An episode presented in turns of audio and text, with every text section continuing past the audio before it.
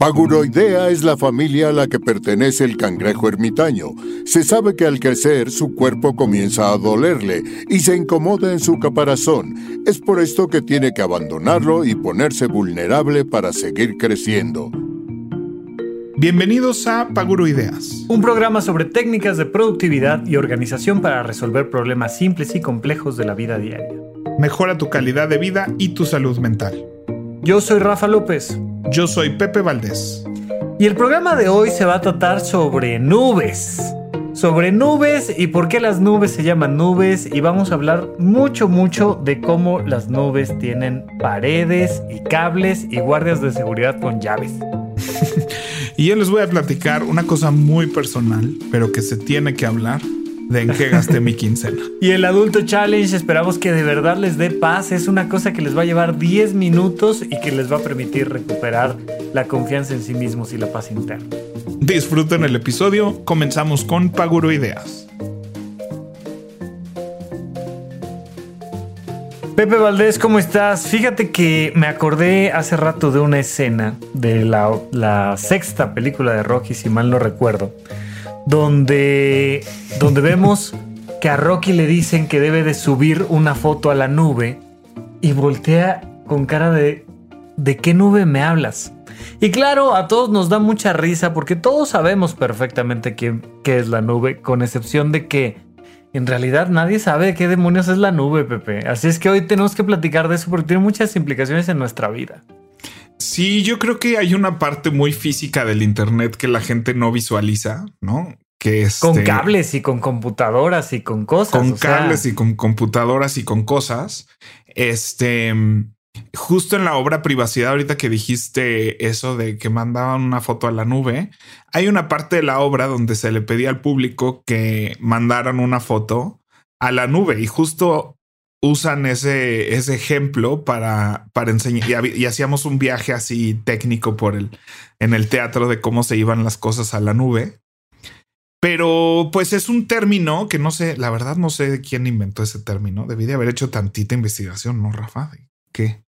¿De dónde viene el término nube? Eh, nube es porque eh, el dibujito esquemático de cómo se conectan los elementos hace una especie como de nube Cumulus, si mal no recuerdo, y entonces tienes varias computadoras conectadas que en vez de conectarse en red como en telaraña, van como brincando sus conexiones y hacen una especie de ¿Y eso hace la nube? ¿De ahí viene lo de la nube? Sí, claro. Sí, eso es, es, un dibujo de un esquema, es una esquematización de cómo se conectan los aparatos entre ellos. Pero normalmente cuando pensamos en la red, ¿no? Pensamos más en un dibujito como de, de red de pescar o como una telaraña con líneas rectas que van de un punto a otro. Pero la nube es estas conexiones como más circulares que esquematizan una nubecita como dibujamos las nubecitas. Pero ¿quién le puso el nombre? Ahora sí, insértalo aquí, El concepto de la computación en la nube empezó en proveedores de servicio de Internet a gran escala como Google, Amazon, Microsoft o Alibaba y otros que construyeron su propia infraestructura. De entre todos ellos emergió una arquitectura, un sistema de recursos distribuidos horizontalmente, introducidos como servicios virtuales, escalados masivamente y manejados como recursos configurados y mancomunados de manera continua. Este modelo de arquitectura fue inmortalizado por George Kaider en su artículo de octubre del 2006 en la revista Wire titulado Las fábricas de información. Tiene que ver mucho cómo empezó el Internet cuando, cuando empieza a existir el Internet, que la verdad yo agradezco mucho, mucho a mis papás que, este, que me pusieron Internet desde que la velocidad era 14 kilobytes por segundo.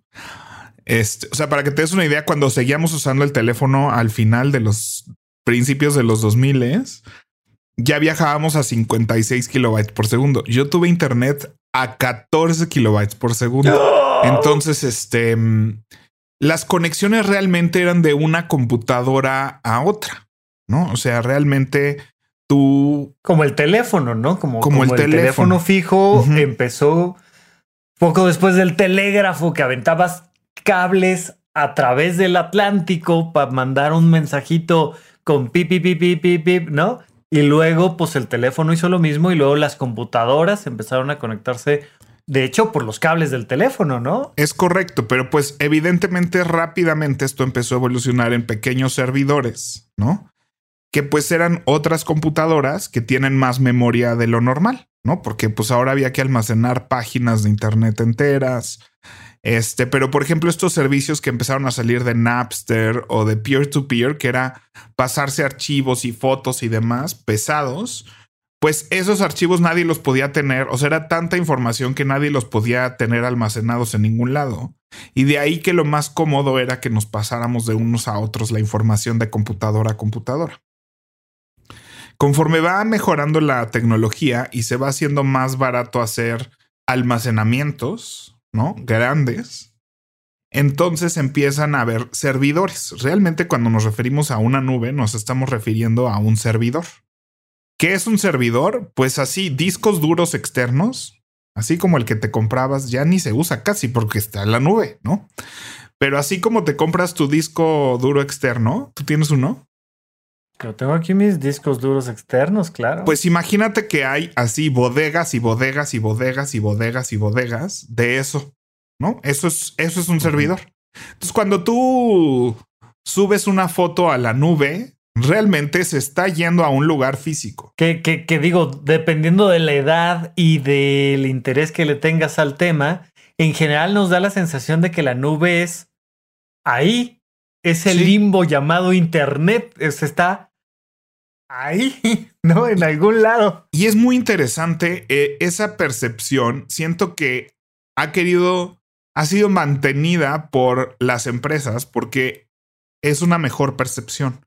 O sea, tus fotos de Facebook, tus fotos privadas de tu celular, no solo están en tu celular, están también en una bodega, ¿no? O en varias por todo el mundo, porque estos servidores, los servidores más importantes, como los de Apple, como los de Gmail, como los de Google, como los de Dropbox, como los de Amazon, este, están por todo el mundo. ¿Por qué? Porque pues si venía un tsunami y se llevaba Asia entero, pues ni modo que se perdía la información de los bancos, por ejemplo. Claro. Entonces, los bancos y así tienen servidores muy, muy bien protegidos que están por todo el mundo. Pero a fin de cuentas, estos lugares son edificios con rejas, guardias, este, ¿sabes? O sea, la o sea, Hay alguien que tiene la llave de donde está el disco, de donde está mi foto. Sí, la información sí está en un lugar físico siempre, ¿no? O sea, no, no se guarda. Es que no podrían, no, en el, en el aire, ¿no? O sea, pero en la nube. Es mucho, es mucho la sensación que tiene mucha gente que están como en el aire, porque como ya estamos tan wireless, además, se siente como que, como que lo estoy bajando de un satélite, ¿no? O sea, se siente como que lo estoy bajando de, de un lugar allá arriba, pero no, lo estoy bajando de un lugar muy real. donde están almacenadas las cosas. Y ahora es la forma de almacenar la información. ¿No? O sea, cada vez tenemos menos discos duros externos, cada vez tenemos menos memoria en las computadoras y en los celulares. Y tenemos más cosas guardadas en la nube, que ahorita vamos como a, todos esos temas. Pero lo primero que hay que entender de la nube es qué es eso, ¿no? Que si quieres tú podrías tener tu nubecita en tu casa, ¿no? Puedes comprarte un servidor de 3 teras, de 4 teras, de 8 teras y tener un servidor en tu casa para tú guardar mucha información pesada que tú manejes en tus computadoras, pues las guardas en un servidor tuyo y si quieres que alguien más accese a esta información, pues le das acceso a tu servidor, que muchas empresas hacen eso. ¿No? O sea, muchas empresas que editan videos y que hacen así, pero es un trabajo colaborativo que todos necesitamos acceso a estos archivos, pero estos archivos no queremos que vivan en las oficinas de Dropbox o de Google o de Apple. Entonces vamos a montar un servidor nosotros interno donde ahí guardemos la información y solo los que estamos aquí conectados aquí podamos acceder a eso pero hay servidores que están conectados al Internet y ahí se va guardando toda la información. Y hay un tema súper interesante de cómo a veces tienen que trasladar esta información. Es decir, una empresa tiene un servidor, ¿no? Yo tengo una empresa donde hago edición de video. Y tengo teras y teras y teras y teras y teras de información aquí. Y necesito ahora mandarla a otra persona, a otro servidor. Tú dices, bueno, pues qué, lo mandas por internet, ¿no? Ajá. Mandar 8 teras te podría tomar hasta dos años, tal vez, dependiendo de las conexiones a internet, de subida, de bajada, etcétera. Entonces, literal, hay camiones de Amazon o de web servers que llegan y se conectan a tu servidor, jalan toda la información y la llevan por carretera de un lugar a otro. Hay veces que se necesita. Yo, yo me acuerdo hace como, como, no sé si 10 años probablemente, pero vi una carrera entre una paloma que llevaba eh, en, en, la patita un USB con archivos contra la misma carrera mandada directamente por la red. Y entonces era ver quién llegaba más rápido de una ciudad a otra, si la paloma cargando un USB o directamente la información a través de la red. Esa vez ganó la paloma por dos horas. Pero, ¿no? O sea, es que hay que llevar las cosas por carretera, por tren, por barco. Hay, hay muchas veces que, que, la cantidad es tanta que ya no se puede mandar a través del Internet, ¿no? Que es más rápido eh, pasarlo por un cable, ¿no? Y no subirlo a un satélite y demás, ¿no? O por fibra óptica. Literal, pues es, es más rápido cargar un, ¿no? Es como si yo te quisiera pasar a ti, tuviéramos un, una manguerita, ¿no? Muy delgadita para pasarte pues un vaso de agua y pues te paso el vaso de agua por la manguerita y te llega y luego tú le echas agua del otro lado y me regresa. Pero cuando te tengo que mandar una alberca, o sea, es más fácil poner toda esa agua en tres tinacos y, que vaya un camión y vacíe los tres tinacos en tu casa a que te trate de mandar una alberca por nuestra manguerita, ¿no? Entonces, hay, hay muchas veces, y ahí es cuando entiendes que la información sigue siendo una cosa muy física, o sea, que sí ocupa un espacio físico. Por eso es que cada vez, por eso es que esas cosas cuestan y cuestan mucho dinero. Ahora imagínate la cantidad de información que guarda una plataforma como Facebook. O sea, necesitan. No, es que justo no, no, no me lo puedo imaginar. Son hectáreas y hectáreas y edificios y edificios de servidores de información que necesitan mantenimiento, cuidado, limpieza, refrigeración. Que van creciendo refrigeración, de manera ¿no? O sea, gastan luz, gastan agua, gastan recursos. O sea, es carísimo. Por eso volvemos a lo mismo. Cuando te regalan esto, es así de ¿por qué me estás regalando esto? no, o sea, claro. ¿Y por qué? No, es como, y tú tienes cosas muy importantes para ti, como tus fotos, como tus documentos. Y ahora imagínate que tú dices, mira, este banco por guardarme las joyas de mi abuela me cobra dos mil pesos al mes, ¿no? Por guardar, por tener una caja fuerte ahí en el banco. Pero aquí hay esta otra empresa que me dice que me las guarda gratis que yo puedo guardar ahí todas mis fotos gratis y que ellos van a pagar al guardia, a la seguridad, ¿no? Pero es gratis. ¿Y qué hacemos ahorita todos? No, pues el gratis. El gratis, porque ¿por qué voy a pagar si no es nada físico? ¿No? O sea, esta sensación de que no es físico es lo que nos hace sentir que el Internet tiene que ser gratuito, ¿no? Que los servicios de Internet tiene este elemento de gratuidad y que eso es lo que merecemos y que eso es lo que tenemos que tener. Y entonces hay gente ofreciéndolo, pero no es gratis. ¿Por qué? ¿Por qué van a pagar? Yo siempre he dicho, ¿por qué Facebook compró en 19 billones de dólares WhatsApp? ¿No? Y toda esta información, todo lo que decimos se guarda y no está en tu celular ni está en el otro celular, está en una oficina de Facebook en en Los Ángeles, ¿no? Ahí está. Esas conversaciones, ¿no? Están, imagínate la cantidad de chats y fotos y audios por voz, canciones, que está en WhatsApp mundial. O sea. Sí, o sea, si, nos, si muchos de nosotros, es así de ya se me llenó la memoria de mi celular por culpa del WhatsApp, ¿no? Ves así cuánto ocupa WhatsApp en tu teléfono ya vas así en 8 gigas.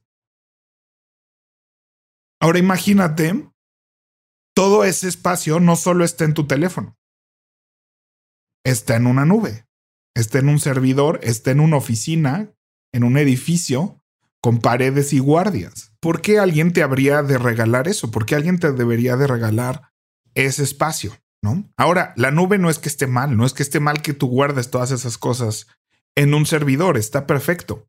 Es como cajas fuertes, como tu dinero, pues no, no se recomienda que lo tengas todo en, en tu casa. No, ¿no? se recomienda que lo mandes a una institución, no lo tengas abajo de tu colchón, ¿no? Cuando la gente dice, no, prefiero tenerlo en un disco duro externo en mi casa, ¿no? A mandarlo a una nube, ¿no? Es que me da miedo, me da miedo que mandarlo a un Dropbox y que se pierda la información. Pues sí, pero pues Dropbox tiene esa información en servidores por todo el mundo, confiables, regulados, este, supervisados y monitoreados. Y es mucho menos probable que le pase algo a ese edificio, que le pase algo a que tú pierdas tu disco duro o cambie el cable y ya no lo puedas conectar o se le borró Tal la cual como tenerlo en el banco. O sea, no es buena idea tener todo tu dinero físicamente en tu casa. Es mejor que la pongas en un banco y que si te vas a Nueva York o a París, pues saques dinero del banco o hagas una promesa de que le vas a pagar después al banco y el banco interfiere por ti y listo. Y si quieres tener acceso a tu dinero en París, pues lo mandas a un banco para no llevártelo tú a París cargando. Tu dinero está en la nube, Pepe Valdés. Tu dinero está en la nube. No, y hay una nube que se llama banco. Está en esta nube que se llama banco que también ya están en la nube. ¿No? O sea, los bancos ya están en la nube y o sea, y el banco está obligado a tener solo el 15% de lo que dice que del dinero que está manejando físicamente. O sea. entiendo, entiendo, entiendo, entiendo. Nos vamos a meter aquí en Black Mirror, Pepe, pero sí me gustaría de todas maneras que nos, nos empecemos a, dirigir un poco a, a buenas prácticas de la nube, ¿no? Porque, porque al final de cuentas lo que queremos es decirles aprendan qué es la nube, conozcan un poco, porque también, no sé si hoy o otro día, pero platicaremos de toda la basura digital de la que nos llenamos. Y digo, el gran ejemplo es cómo tenemos un montón de carpetas en, en el escritorio y de repente, eh, eh, así como los cajones de nuestra casa y un montón de cosas, se empiezan a llenar nuestros aparatos de un montón de basura electrónica. Y ahí es donde siento yo que la nube nos ayuda a tener mejores prácticas de, productividad y organización. Definitivamente, y pues es almacenamiento como closets y así, un poco menos, ¿no? O sea, no soy tan picky con eso, pero sí es importante hacer depuraciones y tener claro qué vas a tener, qué necesitas pronto y qué necesitas por si alguna vez, ¿no? Pero el primer, el primer paso de la nube es preguntarte a ti mismo o a ti misma ¿qué, ¿qué tengo en la nube yo de información? Yo haría una pregunta antes, que es, ¿qué nube tengo? No sé si haya varias nubes o una sola nube, si la nube es una sola, o si tengo la nube de Google y la nube de Apple y la nube de... ¿Qué, qué, qué nubes Todas, o sea, cada servicio que tú tienes vive en una nube. Cada servicio. ¿En cuál? Netflix tiene su nube, ¿no? Ajá. Este, si usas cualquier producto Apple, toda tu información se está guardando en la nube de Apple. Ajá. Este, si usas Facebook, pues Facebook tiene su nube. Si usas WhatsApp, está en la nube de Facebook. Si usas Instagram, está en la nube de Facebook. Este, digo, ¿para qué? Le sintamos el rigor a toda la información que tiene esa empresa que nos está regalando todo esto. Mientras que a la vez está siendo considerado un criminal, pero bueno, ya, no voy a seguir peleando con eso todos los días. Este, pero bueno, todas esas nubes que existen y que ahí está nuestra información y tomar conciencia de eso. Número dos, este, ¿qué debería de estar en una nube? Que no está en una nube. Piensa en todo lo que tienes en tu celular, piensa en todo lo que tienes en tu computadora y debería de estar en una nube. El famoso Drive también es una nube, ¿no? Y los tres grandes de la tecnología tienen sus nubes. Google tiene sus nubes donde tú, que se llama Drive, donde tú puedes acceder a esas nubes. Y Apple tiene eh, sus nubes también. Y hay otras nubes independientes, la más famosa, Dropbox, evidentemente. Entonces, cuando la gente dice, no, yo prefiero Drive a Dropbox porque Drive es gratis, está bien, nada más que Google te está dando gratis esa nube para que tú pongas archivos ahí y Google pueda hacer un perfil de quién eres tú. No es que Google va a vender tus datos y demás. Entonces, volvemos a lo mismo de lo que es gratuito y qué no es gratuito. Si en Drive vas a poner cosas que no te importan, o que no son privadas, o que no son personales, o que no te importa que nadie las vea, las lea, las estudie, y no va a ser una persona que se va a meter y va a decir, ¡Ah! mira lo que hizo Rafa, ¿no?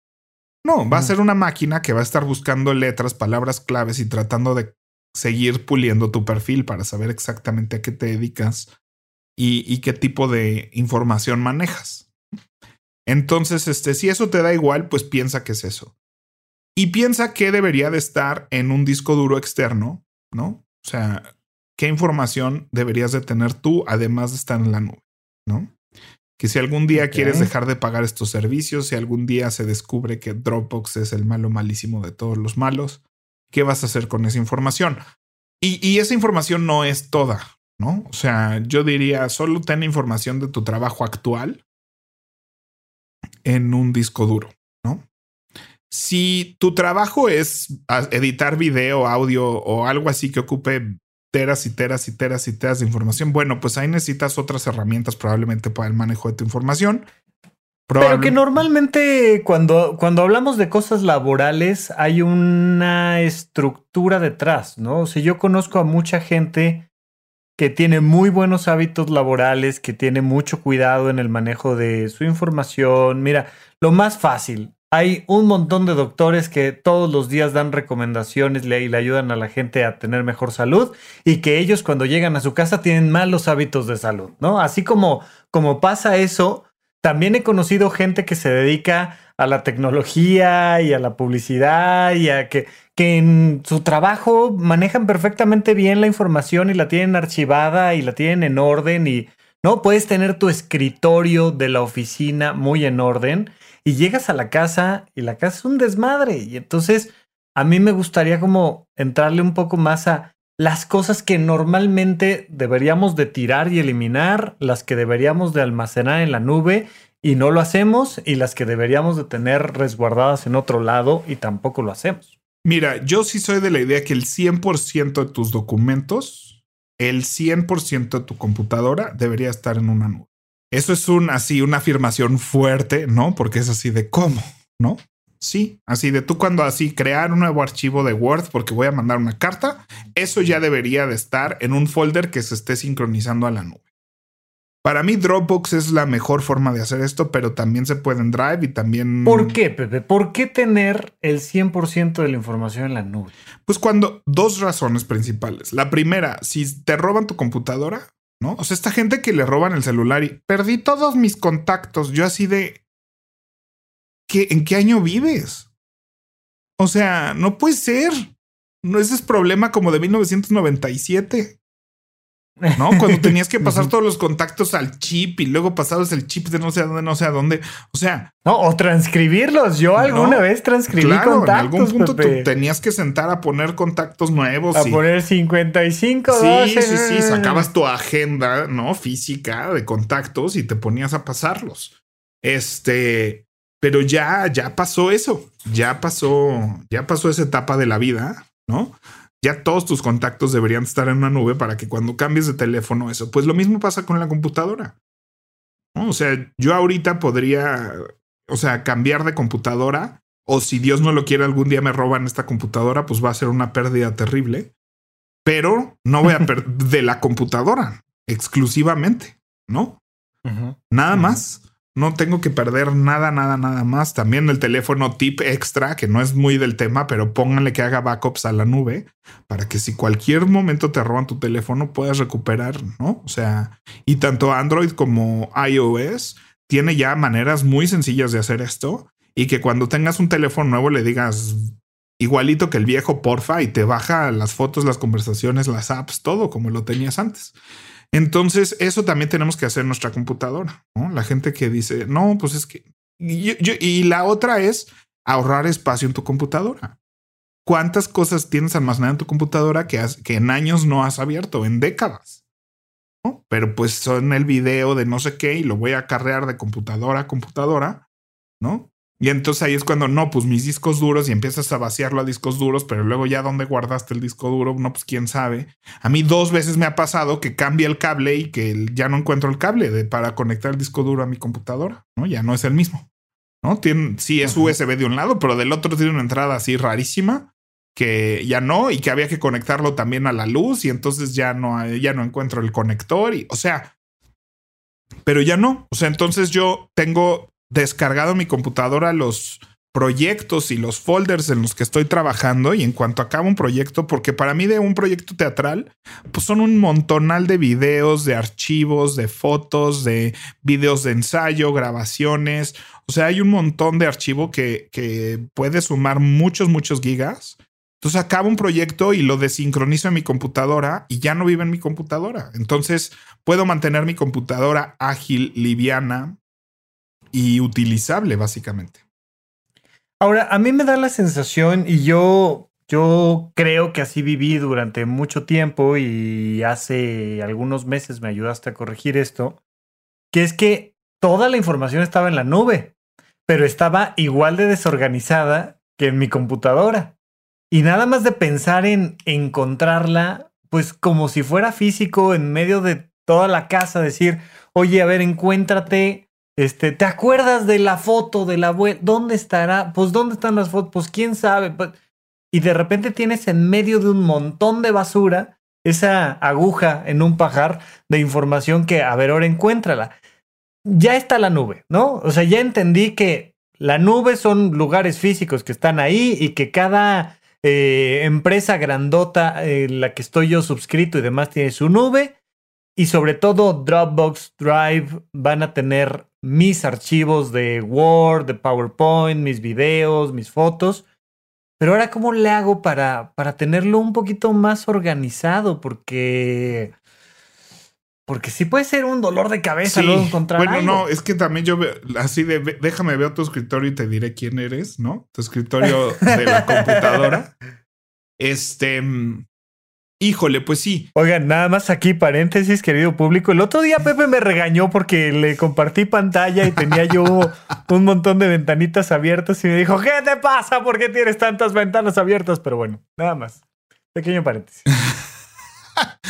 No, es que hay gente que y me da estrés, o sea, sí está mal que me ponga así, pero me da estrés ver un escritorio lleno, un escritorio de computadora lleno de archivos así, uno encima de otro, como con un mar, ¿no? Es como un mar de, de archivos. Y lo que pasa es que tu cerebro empieza a tratar de, de descifrar ese mar, no más con verlo, ¿no?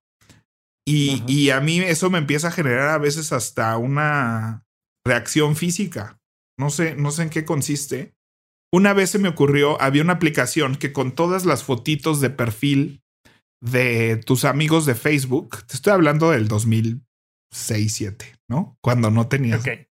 Te hacía un collage, ¿no? O sea, te hacía como todas las caritas de tus amigos en una sola imagen. Sí. Y dije, ay, qué bonito y quedó súper bonito. Dije, lo voy a poner de escritorio. En el momento en que lo pongo, te lo juro que me dieron ganas de vomitar. O sea, era como que nomás de ver esa imagen con todas las caritas, sentía que mi cerebro estaba tratando de procesar toda, muchísima información al mismo tiempo. Sí. Hay, una cosa que se llama saturación semántica, que es cuando la información es tanta que ya no se vuelve información, sino se vuelve ruido. Y ahí hay dos procesos, naturalmente, que implican ambos alejarte de, de esa sobrecarga de información. Es como si como cuando en la noche de repente prendes todas las luces por cualquier motivo y ah, hay, hay, un exceso de información que no logras procesar. naturalmente tratas de hacer lo necesario para, para disminuir esos estímulos. Y entonces, cuando puede tu cerebro hacerlo, lo que hace es que deja de captar la información. Casi sin que tú te des cuenta. O sea, simplemente, oye, hay ruido, pues ya no lo veo, ya no lo oigo, ya, ya como cuando salimos a la calle y hay claxonazos, pero hay ladrido de perros, pero alguien habla. Y tú estás teniendo una conversación y todo el ruido de fondo, tu cerebro naturalmente lo elimina. O la otra es que dices, no, perdóname, no puedo, tenemos que irnos a platicar a otro lado, vente, vamos a la oficina y necesitas salirte porque, porque sí estás captando toda la información. Entonces, pues lo que te pasó ahí es que no podías dejar de captar la información de todos los elementos y el cuerpo responde, así como la nube son edificios, pues también tu cuerpo mental, tu mente, que es esta nube del cuerpo, tiene una respuesta biológica. Entonces, naturalmente lo que el cuerpo dice es, vamos a vomitar. O sea, hay que sacar esto que me está intoxicando y lo que naturalmente busca como reflejo, pues es a través del tubo digestivo, que además tiene mucho que ver ahí con el cerebro. Entonces, pues te hace daño, hace daño tener todo el escritorio lleno de información. Hace daño tener basura física en el escritorio y hace daño tener eh, eh, tantas cosas que te dan tanta información. Por ahí escuchaba yo un consejo de una decoradora que decía, en una superficie de la casa solo debe de haber un máximo de tres objetos que sean útiles. Porque aunque pongas, cuando, ya sabes que pones 36 miniaturas y los recuerditos de no sé qué, ya, ya se vuelve feo, se vuelve ruido. Definitivamente, y ahorita que lo, que lo platicas, se me viene a la mente como cuando hay un motor o un algo, ¿no? o un aire acondicionado o Ajá, sí, sí, un home, así un clásico que ya no lo notas, pero en el momento en que se calla, tu cerebro hace como ah, ah". ah. no sabía, no, o sea, no, no sabía que estaba cargando con esto hasta que se acabó y fue así como, ay, qué rico, sí es cierto. Está, ¿no? Y siento que lo mismo puede pasar con tu escritorio. O sea, está, está todo esto a lo que ya estás acostumbrado, ¿no? Y estás acostumbrado a ver tu escritorio lleno de archivos, con este rollo de cosas. Pero créanme que cuando lo limpien van a sentir así, ah, como cuando hicimos WhatsApp cero y Inbox cero, ¿no? Que deberíamos hablar de Inbox Zero y WhatsApp Zero, lo vamos a anotar aquí en un programa, que sientes esta paz y esta relajación de que todo esté en orden. Y si no tienes tus cosas en la nube, pasar las cosas en la nube es la mejor forma de organizar. ¿Qué te recomiendo yo? Pues que sí, pues son folders adentro de folders, adentro de folders, etcétera, pero numera tus folders. Esa es una, eso yo lo aprendí en El Rey León. El ¿Cómo numera tus folders? El musical de Broadway este, trabajé ahí asistiendo al equipo de iluminación que vino de Nueva York y teníamos un gran Dropbox donde teníamos que guardar toda la información en el lugar adecuado, ¿no? Porque este Dropbox es el gran Dropbox del Rey León donde se guarda toda la información del rey eh, para el mundo. Entonces venían los folders numerados, así uno, este, ilumina, este, robóticas, dos convencionales, tres gobos, cuatro calendarios, cinco no sé qué. Y adentro de, si te metías a robóticas así de uno, lista de equipo, dos, lista de paletas, tres, lista de posiciones, cuatro, ¿no? Ok. Y, y entonces empecé a hacer eso para todas las producciones de teatro en las que trabajo y todo el mundo te dice, no, no, no, es que está buenísimo porque además cuando alguien te dice, oye, y el archivo tal, le dices, ah, en el 4, luego el 3, luego el 2, luego el 1, o sea, es muy fácil poner en un mail o en un chat dónde encontrar la información por números pero yo lo empecé a hacer también. Y entonces esto te acomoda los folders, no alfabéticamente, sino en el orden que más lógica tengan para ti.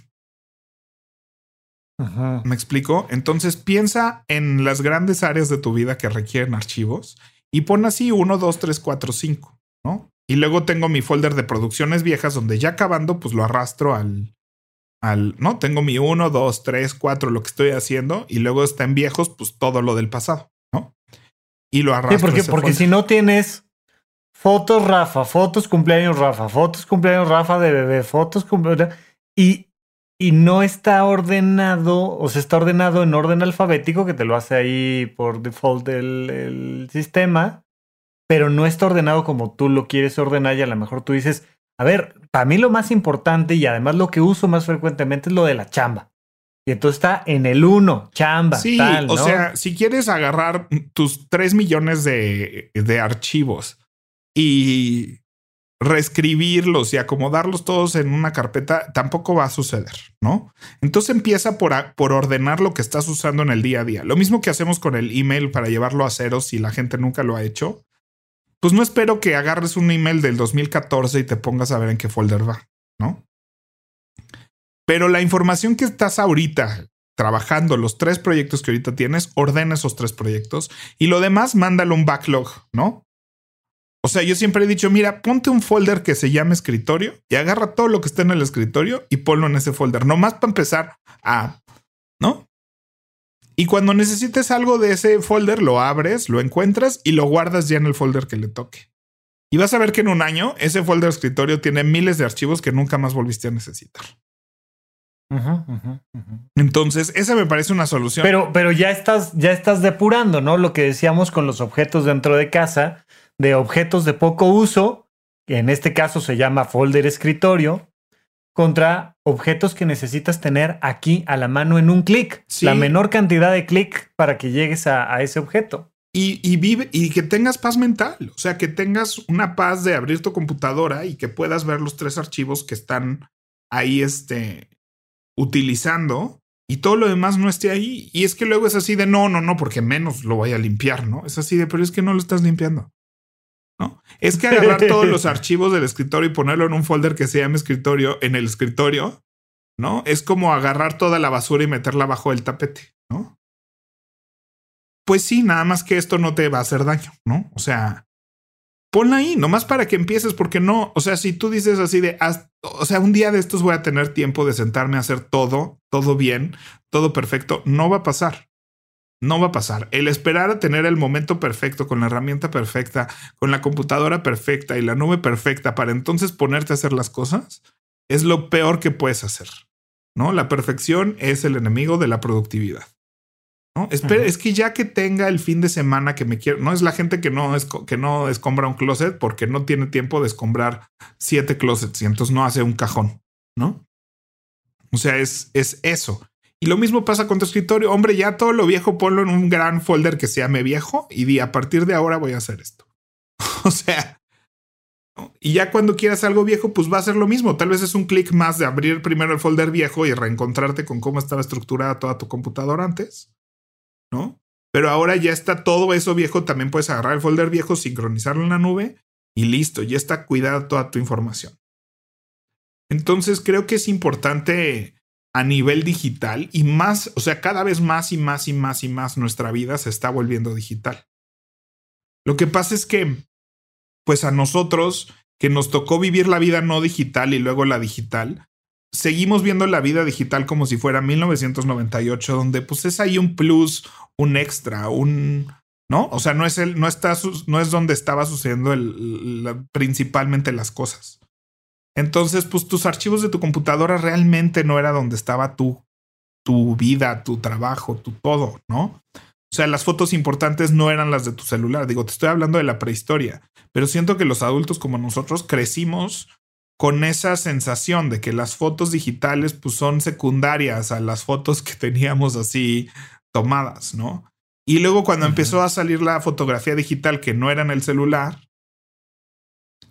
pues no habían necesariamente las herramientas correctas para administrarlas, ¿no? Entonces las bajabas ahí en folders y creabas archivos y yo me ponía re, re, ¿no? La, la, foto se bajaba obviamente como DSC 0003, no sé qué. Y yo me ponía así a etiquetar de qué viaje, de qué cada cosa, cada foto. Y las fotos de tu celular, pues eran ahí cositas coquetas que hacías de repente, ¿no? No eran así tus fotos. Claro. Entonces creo que venimos arrastrando esas prácticas al grado de que no nos tomamos tan en serio nuestra organización digital. Pero estamos ya. Y, y, además digo, todavía hay muchas áreas de nuestra vida que viven en 1983. O sea, y aquí me voy a quejar públicamente porque soy vecino de la UNAM y de donde los eh, chicos de preparatoria y universidad tienen que venir a dejar sus papeles, Pepe Valdés. Estamos en 2021, segundo año de pandemia, y viene un chico de 16 años, una chica de 16 años o de 14 o de... Viene con la mamá, con el papá, con la abuela, con el hermano que no estudió y con la hermanita que esperamos que un día sí estudie. Vienen físicamente a dejar una hoja de papel de inscripción y a que les tomen una fotografía y entonces se hace una cantidad de tráfico, una cantidad tremenda de basura. Evidentemente hay puestos de comida allá afuera. O sea, no sabes lo impresionado que estoy me pasaba ya en el 2019, me pasaba en el 2018 que se hacían esas filas enormes. Pero no puedo creer que en medio de una pandemia, para inscribir a un chico a la preparatoria, a una chica a la universidad, necesitamos venir con hojas de papel y toda la familia, porque, pues porque hay que guardar las hojas de papel en algún lado. No, no, no, no, no. Es que eso y México y sus procesos han ido mejorando, han ido mejorando. Yo el otro día ya. Pues mira, hay un montón de cosas que no. Y sí, yo también estoy de acuerdo. Además, me ha tocado muchas eh, oficinas gubernamentales con servicios mucho más amables y mucho más rápidos en los últimos años.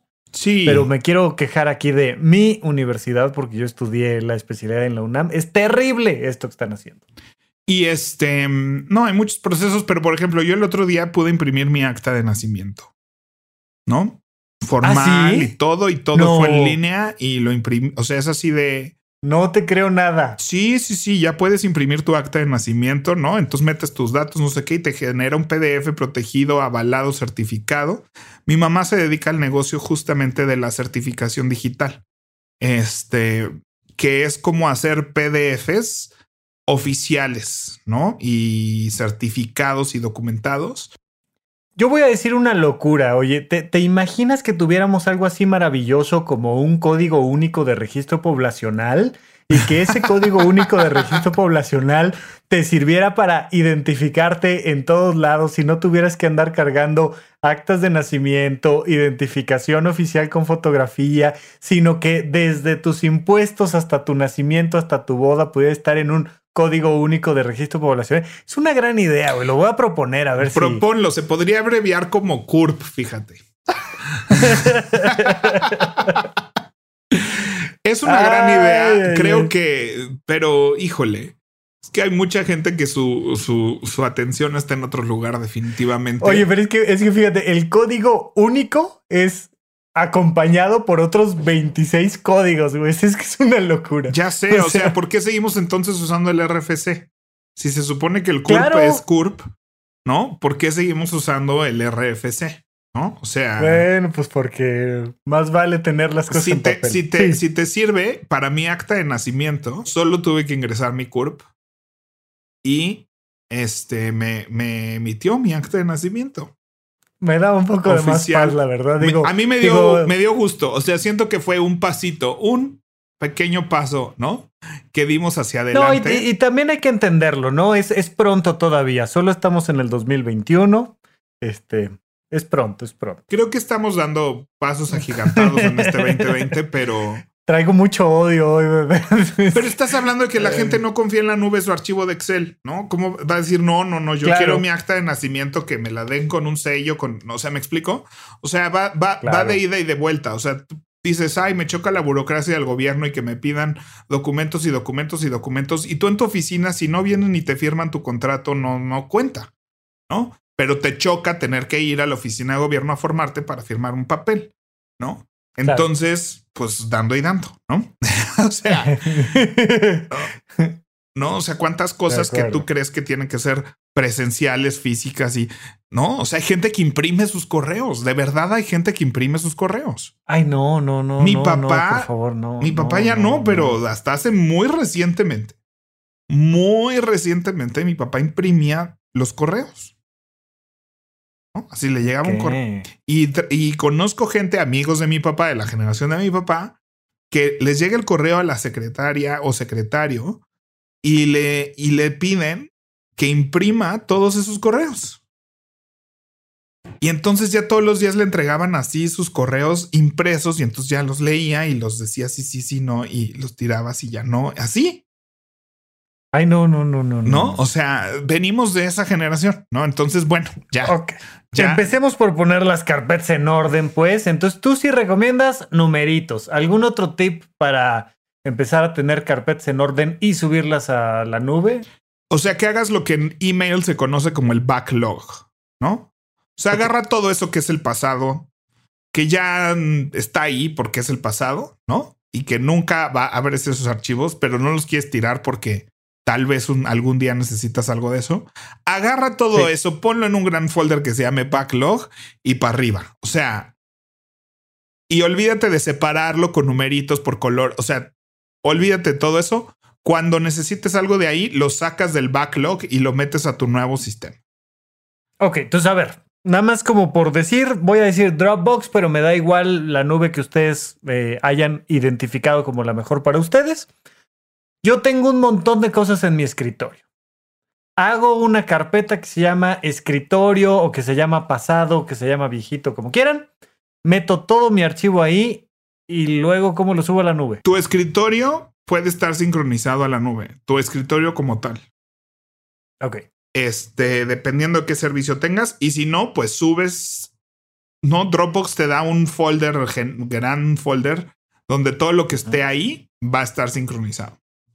Entonces puedes, puedes agarrar ese folder y ponerlo en Dropbox, ¿no? Y se va a empezar a sincronizar. Ok. Y es mucho más seguro a que esté nada más en mi computadora, ¿no? Sí, dependiendo cómo funcione. O sea, Apple, por ejemplo, sincroniza tu folder de documentos y tu folder de escritorio con la nube por default. ¿no? Ok. Entonces, este, puedes hacer eso. Pero eso es limpiar tu, tu. Empezar por limpiar tu escritorio. Ahora, tus folders, ¿no? Ya sea que esté en documentos o ya sea que esté en otro lugar. Todo eso identifica que es así el pasado, ¿no? y todo eso mételo en un gran folder que se llame backlog o el pasado o algún día o yo qué sé. Como quieras ponerle. Y agarra todo y, hace, y mételo a ese folder que ya va a ser lo que no está organizado ni estará organizado. Y seguirás accediendo a eso como has accedido toda tu vida. Pero que tus 3, 4, 5, 10 proyectos en los que estás actualmente trabajando eso sí, date el tiempo de organizar esos archivos, de organizar esas fotos, ¿no? Agarra tu folder de descargas también. Es el clásico folder que también está lleno de muchas cosas que nadie necesita, ¿no? Y, y vacíalo. Oye, fíjate que algo que no he hecho y tengo que encontrar una técnica para ello. Y ahorita estoy pensando en una, pero quiero saber si tú tienes una mejor alternativa. Fotos. Yo me considero una persona que saca muy pocas fotos. Yo prácticamente no, no saco fotos, entre otras cosas, porque aunque me gusta mucho la fotografía, cuando saco fotografías cuando ando en la calle, de viaje, y hace rato que no salgo de mi cueva. Entonces, aún así, tengo un montón de, fotos que no estoy guardando en foldercitos. Me da mucha flojera decir, esta la mando al folder de tal y esta la mando al folder, porque de repente vas a algún evento, vas a alguna cosa, necesitas fotografiar un documento, tal, tal, tal, hacer capturas de pantalla y se te olvidó borrarla en ese instante.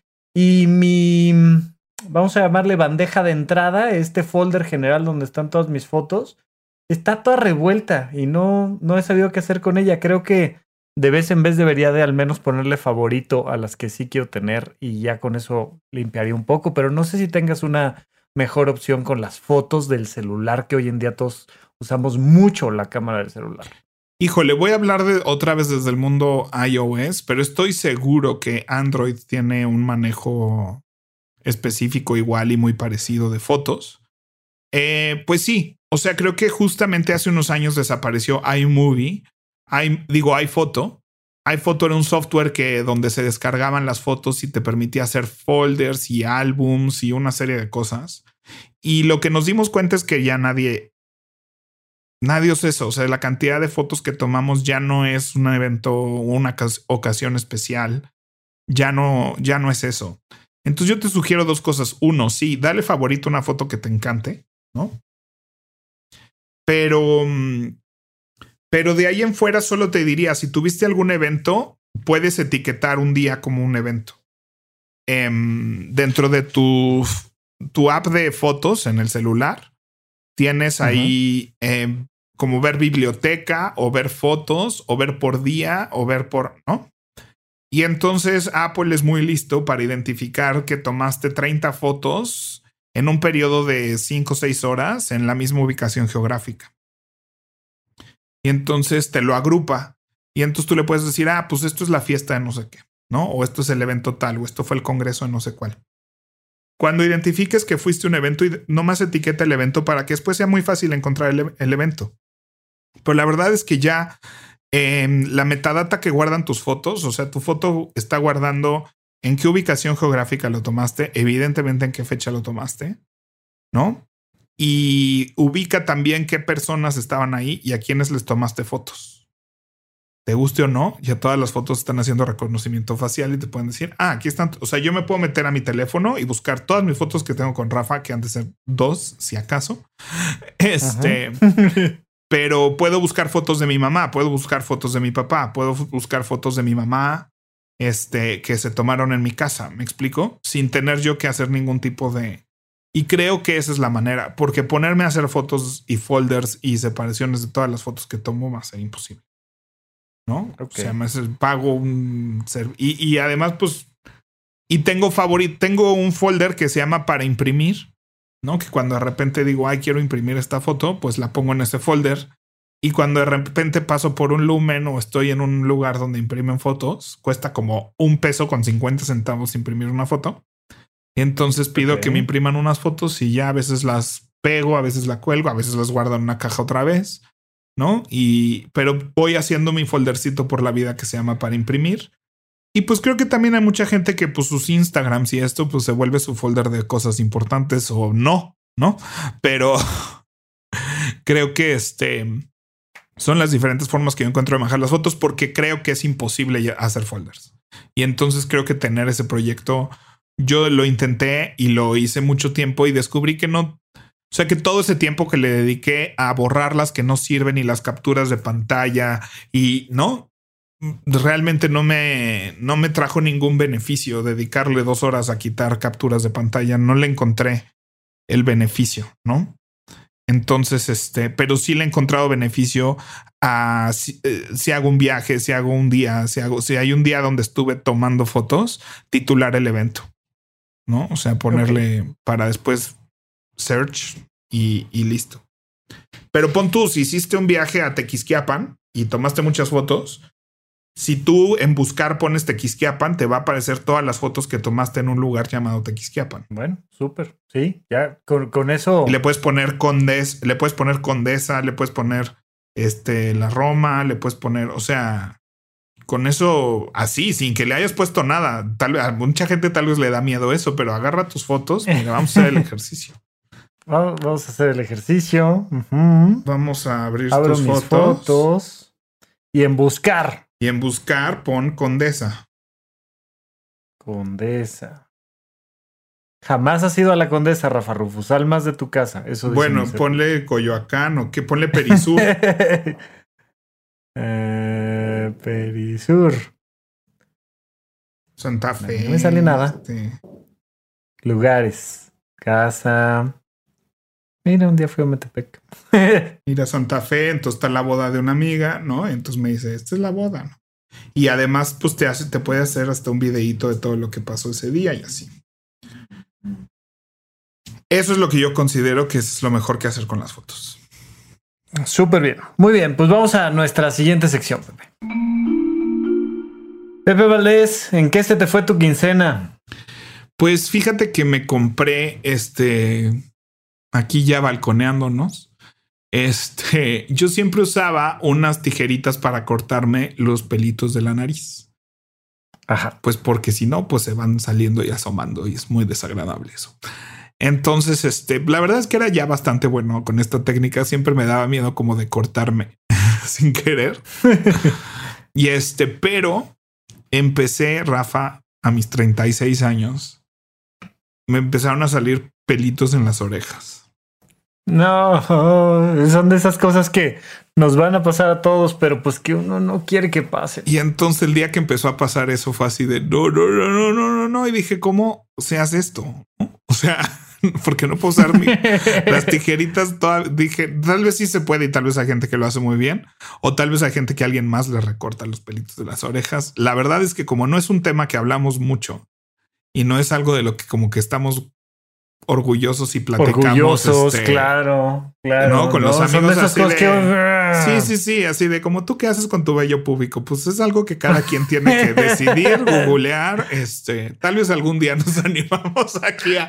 Deberíamos hacer un grupo de este, ventilarlo, de esas cosas. A ventilarlo aquí en Power Ideas. Pero bueno, ya me animé a ventilar aquí el tema de qué hacer con los pelitos de las orejas. Y entonces, este, fíjate que me acordé mucho de Queer Eye for the Straight Guy, que es la, así se llamaba originalmente el primer programa, ahora solo se llama Queer Eye, porque ya no solo hacen straight guys. Pero Queer Eye for the Straight Guy, y una vez dieron un tip que alguien dijo así de por nada del mundo, o sea, no hay forma de que sea permitible que tengas pelitos de la nariz o de las orejas salidos. Cómprate un aparato y enseñaban un aparatito, ¿no? Y entonces dije, pues hay un aparatito para eso, ¿no? Pues estoy feliz, es de marca Panasonic. Eh, me costó 400 pesos. Lo compré en Amazon porque pandemia. Y este, y es una maravilla, está súper bonito el aparato. Y literal. se llama? ¿O lo buscas como qué? Se llama Panasonic recortador de pelo de nariz y oreja ER430K, sistema de limpieza a la aspiradora para hombres húmedo seco, funciona con pilas. Me costó 347 pesos. Mm, está muy bien es una maravilla. O sea, tanto para la nariz que es lo mucho más fácil, que dé mucho mejor y son 10 segundos. Es decir, te lo metes a una fosa, te lo metes a la otra, te lo metes, te lo pones, bueno, no te lo metes a la oreja, sino pues lo pasas ahí por donde crecen las orejas. Por encimita. Y como nuevo en 10 segundos. Y estoy feliz. Estoy feliz, fue rápido, fue alegre. Y si tú lidias con eso o eres de los que se arrancan eso, ¿no? Que además de ser un proceso muy doloroso, no es eficiente porque van saliendo más, ¿no? Y los que estaban ya medio largos, pues están a dos días de salir y enseñarse y no, ya sé que son temas incómodos de discutir, pero pues tenemos que hablar de eso también. Pero tenemos que hablar de todo, se tenía que decir y se dijo. Este, pero muy recomendable, muy recomendable. Muy bien, vamos a nuestro adulto challenge.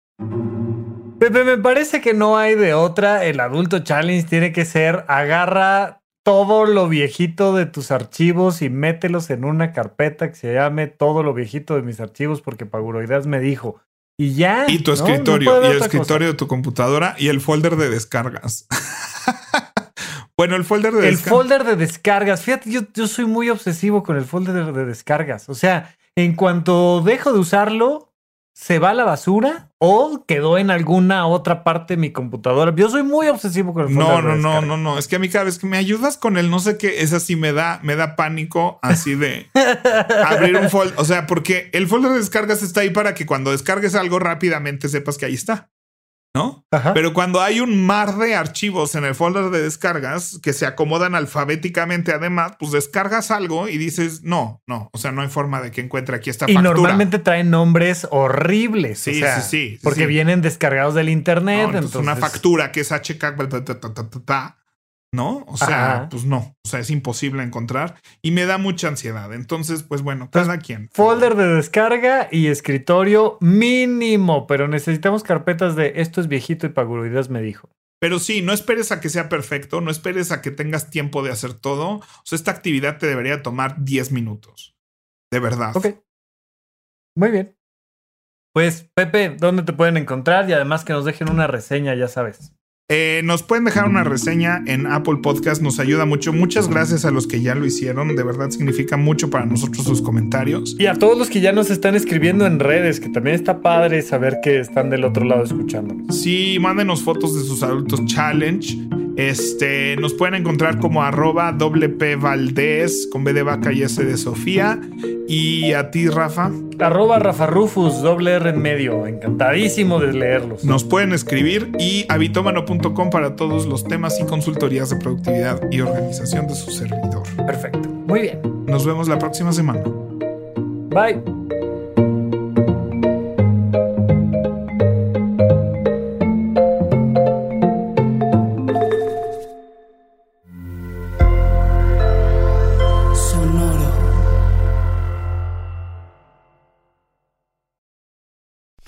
Drive a vehicle so reliable it's backed by a 10 year, 100,000 mile limited warranty, you stop thinking about what you can't do and start doing what you never thought possible. Visit your local Kia dealer today to see what you're capable of in a vehicle that inspires confidence around every corner. Kia, movement that inspires. Call 800 333 4KIA for details. Always drive safely. Limited inventory available. Warranties include 10 year 100,000 mile powertrain and 5 year 60,000 mile basic. Warranties are limited. See retailer for details.